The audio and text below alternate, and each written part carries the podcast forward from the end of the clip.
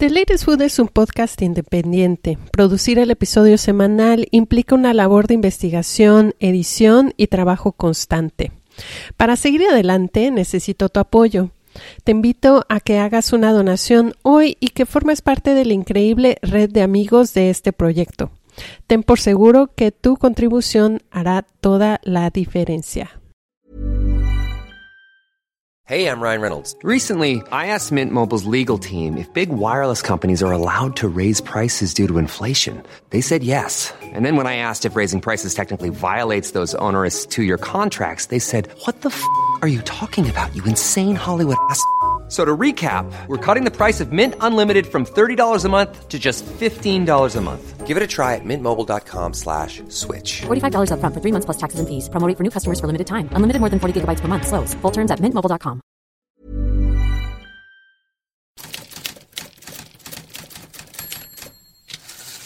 Esta es una producción de The Latest Food.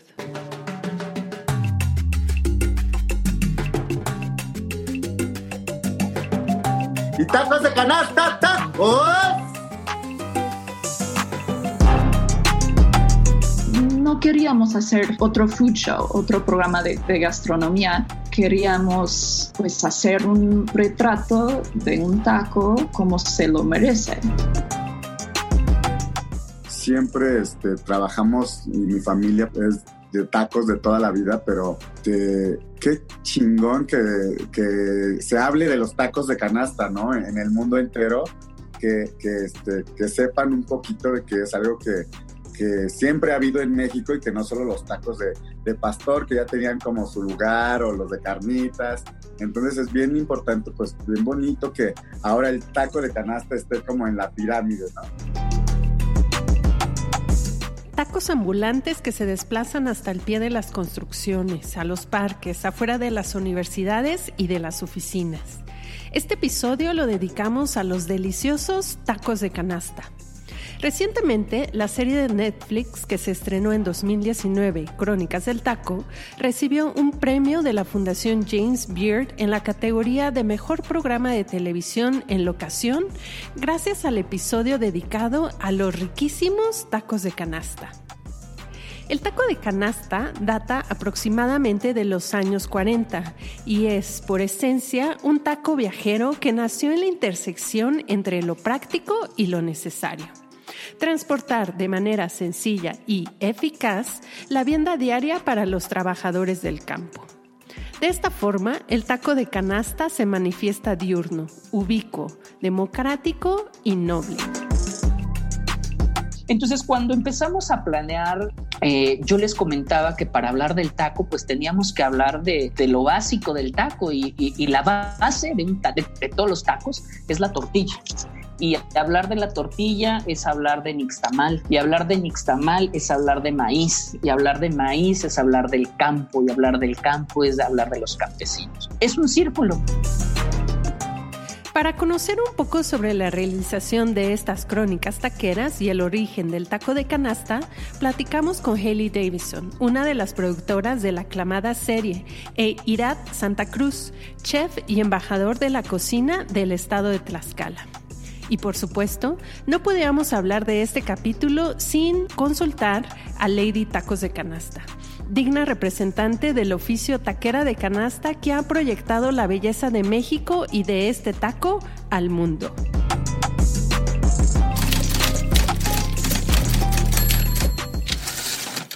Haley, Háblanos un poco sobre el proceso de producción y realización que requirió cada episodio de The Taco Chronicles. ¿Cuántos meses de trabajo e investigación de campo requirió esta primera temporada de la serie? ¿Y cuál fue tu parte favorita de todo el proceso? Además de, por supuesto, comer muchos tacos.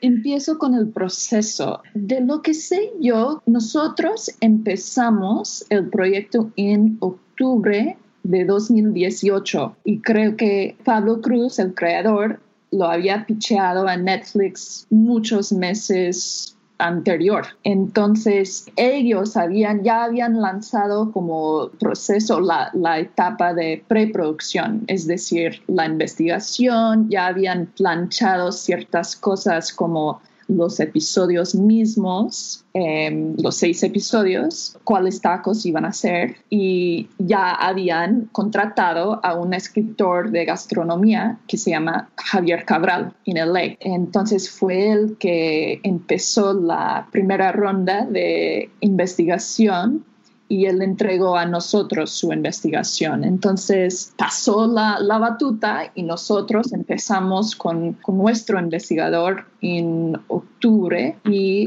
salimos a grabar casi tres o cuatro semanas después. Entonces estábamos corriendo, muy rocheado porque Netflix ya quería la serie, entonces estábamos trabajando siete días a la semana, 16 horas al día para poder salir a grabar antes del Día de los Muertos y eso te conté del proceso de, de preproducción, pero estábamos grabando creo que ocho semanas, es decir, como casi una semana, no, seis semanas, entre seis y ocho semanas, una semana por episodio. Y luego el, proceso de post, es decir, editar, pulir cada episodio, que creo que otros tres a seis meses. ¿Y cuál fue la parte que te gustó más de participar en esta serie de Taco Chronicles? Uf, la verdad me gustó, me gustó todo, pero a mí me encanta la investigación. Me encanta cuando tienes una carta blanca y vas llenando con, es como la carta de Santa Claus. Ah, no, no estaría interesante si fuéramos a, a, visitar este lugar o vas conociendo a gente y cada vez que yo salgo a, a conocer, a presentarme a un taquero, conocer un lugar, me da mucha energía, me encanta, me encantan esas, tu, es como tu primera cita. Entonces esa parte me gustó mucho y obvio el rodaje, aunque es muy pesado, es muy cansado porque estás trabajando a veces de 2 de la mañana a 2 de la tarde porque estás filmando un taco mañanero, aunque es muy cansado, también hay momentos muy lindos, muy lindos. Vimos muchos amaneceres. Hailey, una de las particularidades de la serie es que en cada episodio a cada taco se le dio una personalidad, una voz, un origen en específico. ¿Cuál fue el proceso creativo detrás de todo esto? ¿Cómo se les ocurrió darle eh, el tono y la comicidad, la picardía a cada, a cada taco?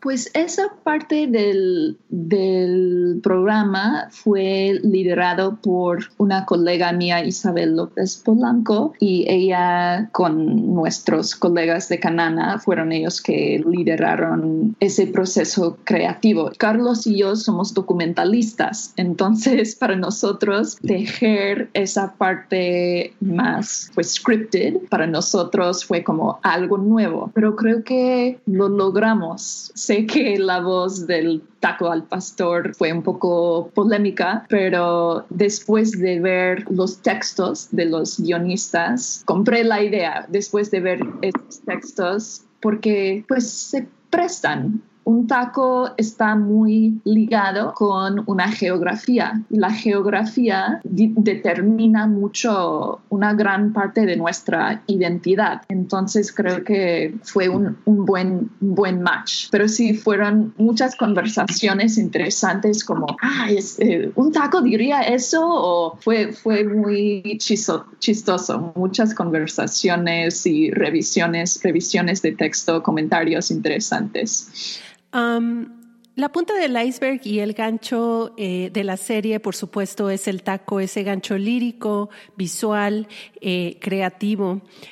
Personalmente creo que debajo de este, de este iceberg hay una narración mucho más profunda sobre México, sobre la cultura alimentaria de México.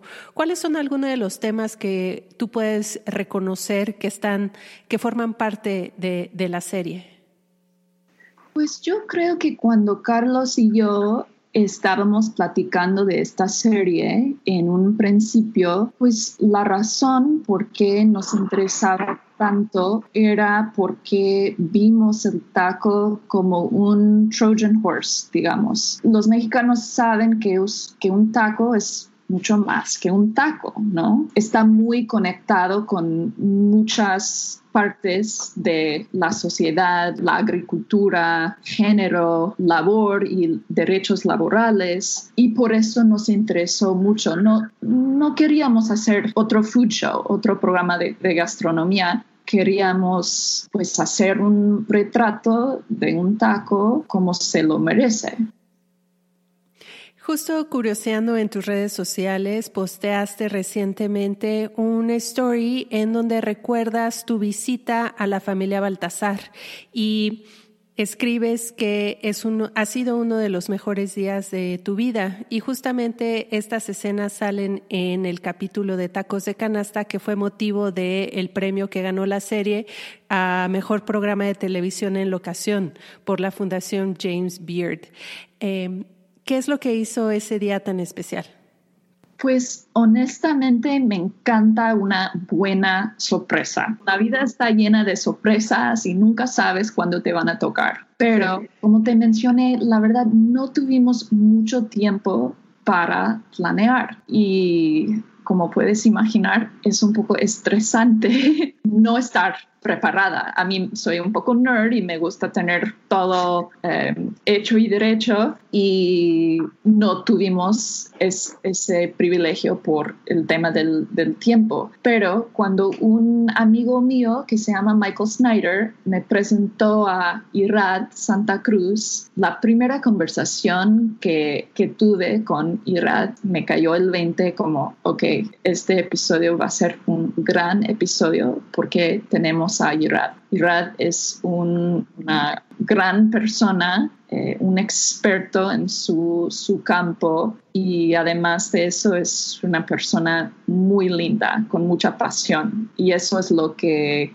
necesitábamos personas lindas con mucha pasión. Y él me habló y me dijo, ok, sí, entiendo yo, yo, le di como nuestro brief a lo que pensé que necesitábamos para hacer este episodio y regresó con muchas ideas, una de las cuales eran ir a visitar la familia Baltasar. Yo creo que en nuestro plan de producción solamente íbamos a ir a desayunar y grabar un poco de B-roll, es decir, que material que no tiene mucho diálogo, pero cuando llegábamos temprano fue de inmediato como, oh, wow, esta familia es una joya. Todos muy lindos, muy amables, abrieron sus puertas, nos dio este, un desayuno riquísimo y nos, nos habló, nos contó de, de su historia con el maíz y su lucha para guardar o conservar el maíz criollo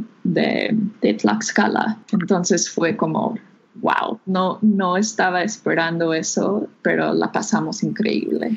Que justo hablar de tacos es también hablar de tortillas, ¿no? Y en este episodio abarcan desde la elaboración, la textura correcta para los tacos de canasta y el tipo de maíz, ¿no? Que se busca preservar.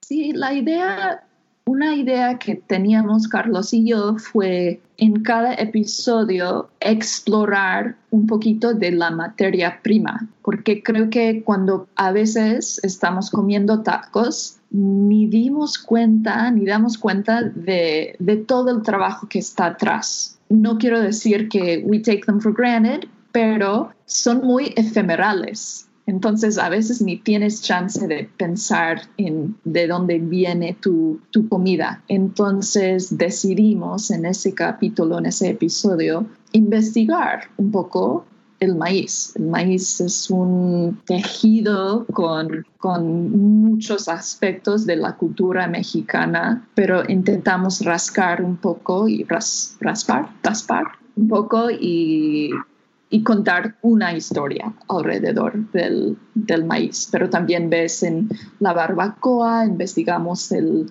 este, el maguey, y el pulque y en la carne asada. Hacemos como un recorrido a un rancho en Sonora para entender de dónde viene carne de res, etc. Pero siempre era importante para nosotros dar representación a los campesinos sin ellos no, no tendríamos que comer.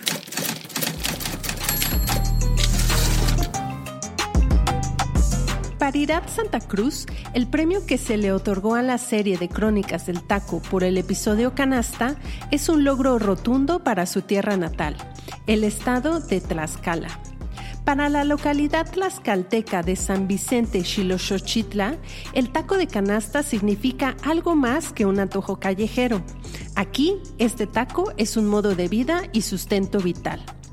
De acuerdo con las cifras del INEGI, San Vicente Xiloxochitla cuenta con 2.400 habitantes que representan aproximadamente 517 hogares. Desde 2005, esta localidad celebra cada primer fin de semana de diciembre la Feria del Taco de Canasta. Y hoy en día, más del 80% de su población se dedica a la elaboración y la comercialización de este taco.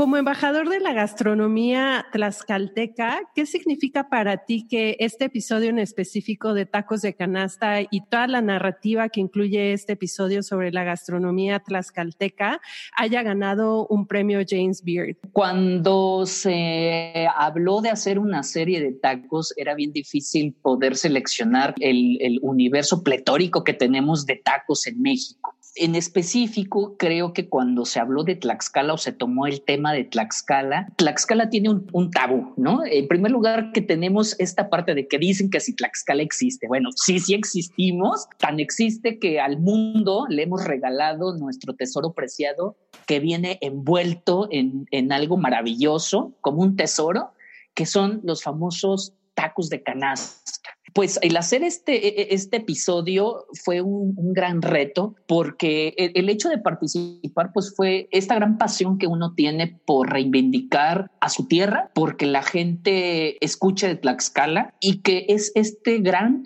gigante desconocido. Entonces cuando empezamos a planear eh, yo les comentaba que para hablar del taco, pues teníamos que hablar de, lo básico del taco y, la base de, de, todos los tacos es la tortilla.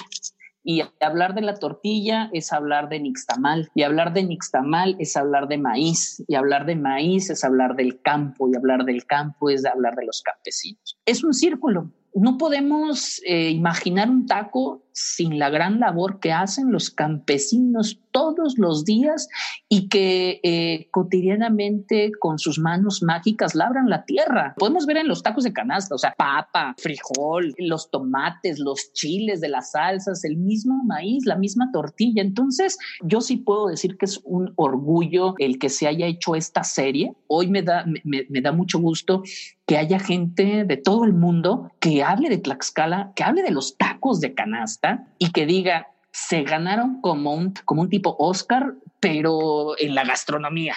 Hablando ya en específico de la tradición de los tacos eh, de canasta en Tlaxcala, ¿cuáles son algunas de las tradiciones que existen en Tlaxcala alrededor de los tacos de canasta? Sé que por ahí hay una feria del taco en San Vicente, Xiloxochitla, el primer fin de semana de diciembre. Cuéntame más de esta feria y algunas otras tradiciones alrededor del taco de canasta. Yo creo que hablando prácticamente del taco de canasta, siempre te lo vas a encontrar casi en cada esquina en la ciudad de Tlaxcala. Y estoy seguro que no solamente en Tlaxcala, estoy casi seguro que también en la Ciudad de México. Es este antojito, esta comida que incluso es pionera en repartir en bicicleta. Eh, esta gran labor, este gran trabajo que las personas hacen todos los días, porque de verdad e, el taco de canasta tiene que ser fresco, o sea, lo tienen que hacer todos los días. O sea, un taco canasta no es de que lo guardes y te lo comas mañana. Hay mucho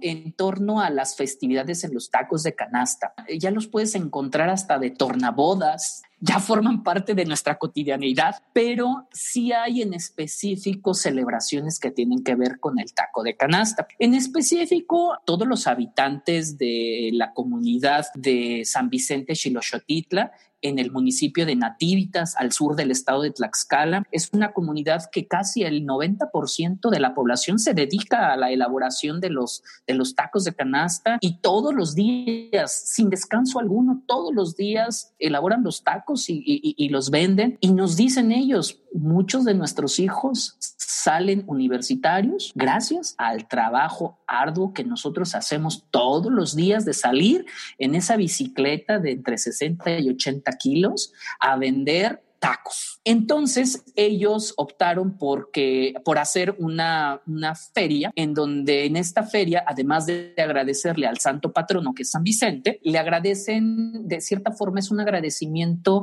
a todos los que somos consumidores de los tacos y entonces hacen una feria cada primer eh, domingo de diciembre, así sea uno, dos, tres, el primer domingo tiene que ser forzosamente, pues eh, muchas personas acuden a esta, a esta feria que es la Feria del Taco de Canasta, en donde primero todos los taqueros entran a la misa. Es una misa eh, católica en donde el padre pues bendice el, medio de transporte, ¿no? Pero, pero yo creo que hay tabús, ¿no? Porque dicen por ahí que la única bicicleta que se respeta en México es la bicicleta de los tacos de canasta. Casi estoy seguro. O sea, ahí sí dudo que alguien le eche el coche a una bicicleta con tacos de canasta. Pero bueno, ellos en esta fiesta regalan tacos de canasta. Yo tengo de ir a esta feria aproximadamente unos siete años. También se ha escuchado otra feria que hacen eh, dentro de la feria eh, de Tlaxcala, que es entre octubre y noviembre. Hoy los tacos de canasta sí están muy presentes en estas dos ferias que, que te comento. Iriad, ¿Cuál sería el impacto económico en San Vicente Xiloxochitla del taco de canasta? Yo creo que la economía de esta localidad se basa 100% en la adquisición y venta de los tacos de canasta, ¿no? Incluso ya hay tortillerías ahí en la comunidad ya están las verdulerías, también crean una economía local que eso es algo súper importante, es decir, ya no salen a otros lugares a comprar su materia prima, sino que ahí mismo este, están adquiriendo sus productos. Entonces, o si no eres taquero de canasta, pues eres proveedor de los tacos de canasta, pero de alguna u otra forma estás inmiscuido en el tema de tacos de canasta. Entonces, eh, yo creo que la gente aquí en Tlaxcala y principalmente en la comunidad de San Vicente Xiloxotitla, que es donde se elaboran estos, estos tacos de canasta, es tan loable que la gente sí cree y sí piensa que sus próximas generaciones, si no tienen una vida universitaria, tienen un oficio. Y ellos dicen, si mi hijo no encuentra trabajo de lo que estudió, seguramente va a ser taquero y va a salir, va a sacar a su familia y también a su generación. Una pregunta que eh, muchos mexicanos seguramente tienen curiosidad, que es completamente fortuita la razón del el plástico azul.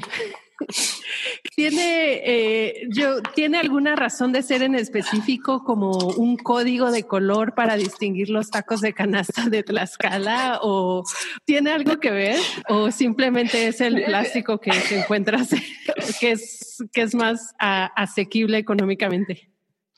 Mira, eso es, eh, desde que se hizo la, serie, el capítulo fue una de las preguntas muy importantes. El plástico azul es porque, pues es lo que hay, ¿no? Eh, es, es, el barato, no es el barato, pero pues es el que había, ¿no? O sea, en ese entonces es el que había. Y lo que se hizo es que el plástico azul es característico de San Vicente Xiloxotitla. Es decir, si tú ves un plástico azul, indudablemente es como, como denominación de origen, por así decirlo, ¿no?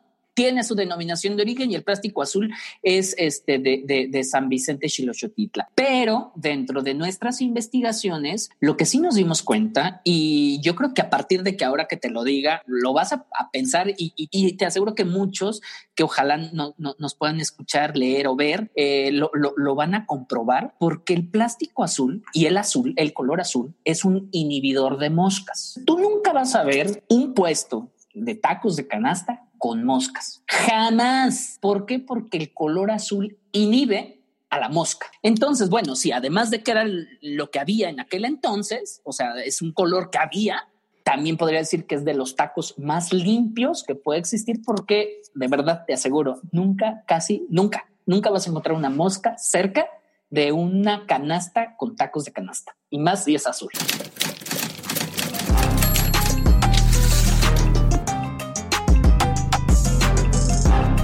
Taquera, mushe, inventada y oaxaqueña, Marven, mejor conocida como Lady Tacos de Canasta, recorre las calles de la Ciudad de México con una sonrisa amplia y la ligereza de alguien que ha encontrado su porción de felicidad.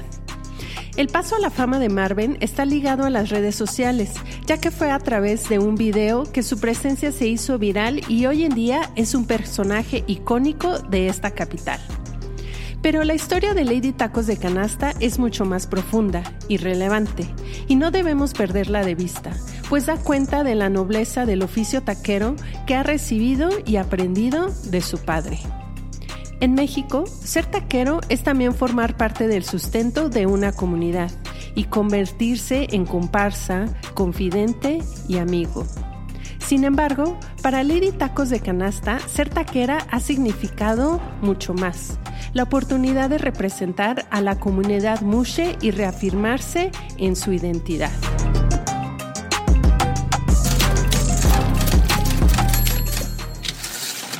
Lady, ¿cómo te enteraste de que el episodio de la serie de Crónicas del Taco Canasta había ganado un premio por la Fundación James Beard?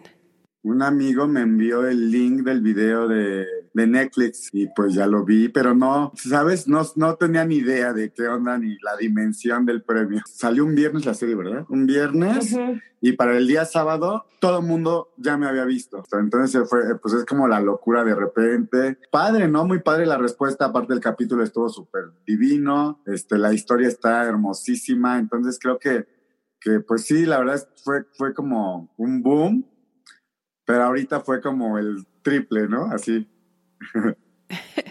sí. Evidentemente la plataforma de Netflix tiene un impacto a nivel mundial. ¿Qué ha significado para ti representar el oficio de taquera de canasta y a la comunidad Mushe ante ante el mundo, básicamente. ¿Sabes qué? Que está muy, muy en polémica de que el premio no es mío, que sí, que es de la producción, que toda esta historia, pero yo la verdad me siento muy orgullosa de, de que se haya logrado, independientemente de que sea mío, de la producción, de las personas que participaron, que, que, el hecho, tenemos un premio y que hay gente que dice, no es tan importante, es muy importante a nivel gastronómico. Entonces, pues orgullo, orgullo por, por México. Lady, ¿qué significa para ti ser taquera y ejercer este oficio eh, con tu bicicleta, recorriendo las calles, haber aprendido esta forma de vida de tus padres? ¿Qué significa para tu familia, para ti en específico, ser taquera? Pues es que es mi, ya mi, mi modus operandum, ¿no? La verdad es que siempre eh, hicimos tacos siempre este, trabajamos y mi familia pues es de tacos de toda la vida, pero qué chingón que, que, se hable de los tacos de canasta, ¿no? En el mundo entero, que, que, este, que sepan un poquito de que es algo que, que siempre ha habido en México y que no solo los tacos de, de, pastor, que ya tenían como su lugar, o los de carnitas. Entonces es bien importante, pues bien bonito que ahora el taco de canasta esté como en la pirámide, ¿no?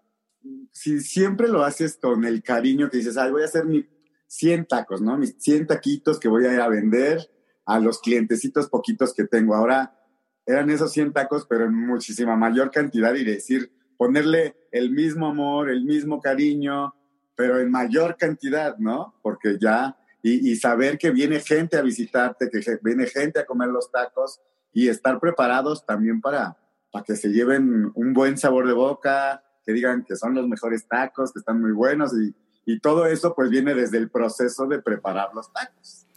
Lady, ¿crees que la serie haya contribuido, aunque sea un poquito, en acabar, ayudar a acabar la discriminación hacia la comunidad Mushe? Este, ¿sabes qué? Qué bonito que me hagas esa pregunta. Y justamente es lo que ha hecho Lady Tacos de Canasta. Eh, como o atraer a la familia, al papá, a la mamá, a los hijos, la abuela, a todo el mundo, sin tener esa discriminación. Entonces creo que es eh, un papel bien importante que Lady Tacos de Canasta está haciendo como jalar a todas las familias, a las gentes y que no haya ese tipo de discriminación. Siempre, siempre y la gente sabe que lo principal es el respeto. Entonces yo creo que nosotros hemos mantenido esa línea y por eso la gente pues se acerca y quieren conocernos y quieren convivir independientemente de, de que sea mushe o que no.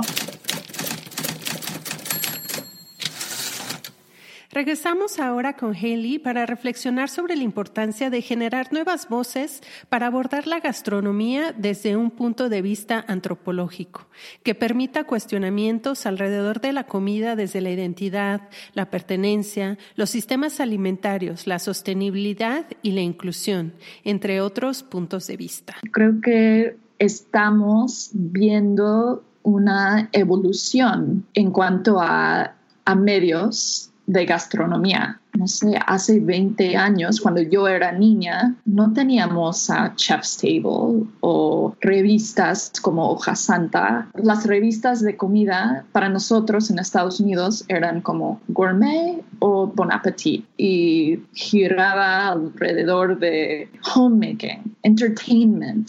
No eran revistas antropológicas. Y yo creo que hoy en día, creo que hay más educación alrededor de la alimentación. Hay más interés y tenemos muchas herramientas para educarnos, como el Internet. En YouTube, en menos de dos segundos, puedes ver eh, una señora hindú preparando comida típica de su región que grabó su nieto. Eso no fue, no era una posibilidad. Entonces, yo creo que eso impulsa cambio y creo que con storytelling escrito en podcast, audiovisual. Creo que estamos, estamos investigando la gastronomía con más profundidad. Creo que estamos investigando sistemas alimentarios, no solo recetas digamos. Y yo creo que, que está padre, ¿no? Como escuchar más voces, tener más representación inclusiva, conocer historias que no conocíamos para formar una educación de qué es la comida para nosotros más, más completa, diría yo. A raíz del estreno de Crónicas del Taco, el turismo gastronómico en México ha aumentado considerablemente. Muchos viajeros de diferentes países han visitado México con el único propósito de comer tacos. ¿Cuál era la expectativa, Heli, antes del estreno de la serie? La, verdad, no tuvimos ni idea de qué significaba la plataforma de Netflix antes de, que saliera el show. Ni Carlos ni yo habíamos hecho un programa en Netflix. Para mí fue mi primera serie de televisión para, en términos de, producción.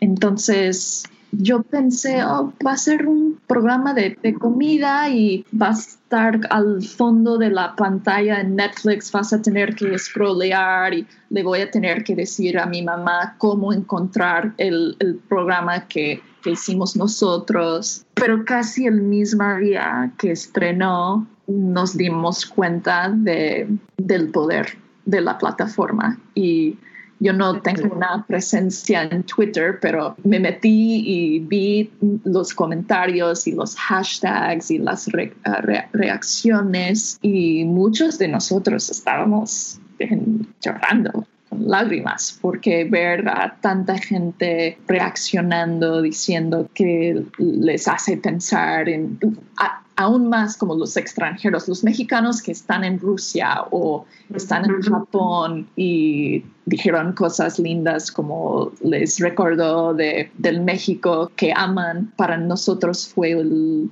el mejor cumplido. Mission complete. Sí, eh, misión cumplida, porque para muchos mexicanos que radican en el extranjero, Ah, existe esa añoranza muy, muy profunda por la comida, ¿no? Sí, sí. Y estaba como, estaba presente en mi mente, pero después de ver las uh, reacciones en redes sociales, me di cuenta de, de la escala y qué tan emocional es la comida para los mexicanos. Y la verdad me siento como soy de, Estados Unidos. Para mí es como un, no quiero decir, un préstamo del país de México, pero me siento como yo soy huésped o invitada en este país y me está prestando tanto amor eh, para la comida que no tengo en mi país. No sé, no hay, no hay esa relación tan profunda, tan emocional con la comida. Entonces, qué bueno que ahora vivo en México y, me siento que soy cada vez más como es, es parte de quién soy yo. Hailey, aquí va la pregunta de el millón. Si tuvieras que escoger un solo taco, con ese taco te quedabas toda la vida y no podrías probar ningún otro taco más, ¿con cuál te quedarías por siempre? Oh. esta pregunta es muy difícil porque estoy en Washington, D.C., no he comido tacos mexicanos en dos o tres meses, estoy muriendo, um, pero creo que sería un taco de cochinita pibil. Sí, sí. lo que me gusta de ese taco es que te, te llega listo, preparado. Si lo quieres, bueno, viene con su cebollita y quizás le vas a echar un poquito de habanero, pero ya es un taco perfecto. No lo tienes que adornar. Le tengo mucho respeto al chef que te entrega algo listo para comer. Y para mí es un taco sublimo. Ay, no, sí, el taco de cochinita en definitiva es un taco maravilloso. Hailey, ya para terminar, eh, ¿qué podemos esperar en la segunda temporada de Crónicas del Taco? ¿Cuáles van a ser los tacos que vamos a poder saborear visualmente? ¿Y para cuándo el estreno? Uf, em, Aún no tenemos fecha precisa porque la han tenido que mover por el tema de COVID, lamentablemente. Es, es difícil para nosotros esperar tanto, pero creo que es por el bien de, de, la gente y la comunidad esperar hasta que, hasta que podamos salir a ataquear. Pero, ¿qué podemos esperar? Bueno, hay siete episodios y hay unas buenas sorpresas, pero creo que hay unos, también hay unos tacos favoritos, populares, diría, y, y, también unos curveballs, como diría yo, como este, esas, esas sorpresas. Entonces habrá un poco de, de controversia, debate, polémica, pero como filmmakers nos gusta esto.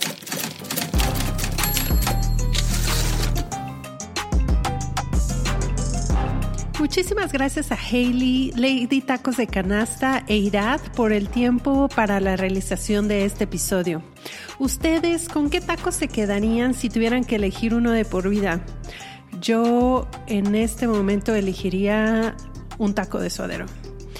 Recuerda que puedes escucharnos en diferentes plataformas de podcast y no olvides en dejar una reseña. Me gustará recibir tu crítica y opinión sobre el podcast. Escríbeme a nat.deleresfood.com. Hasta la próxima.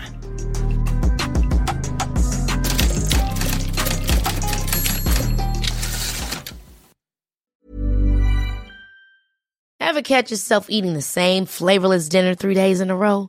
Dreaming of something better? Well, HelloFresh is your guilt-free dream come true, baby. It's me, Gigi Palmer. Let's wake up those taste buds with hot, juicy pecan-crusted chicken or garlic butter shrimp scampi. Mm. Hello Fresh. Stop dreaming of all the delicious possibilities and dig in at HelloFresh.com. Let's get this dinner party started.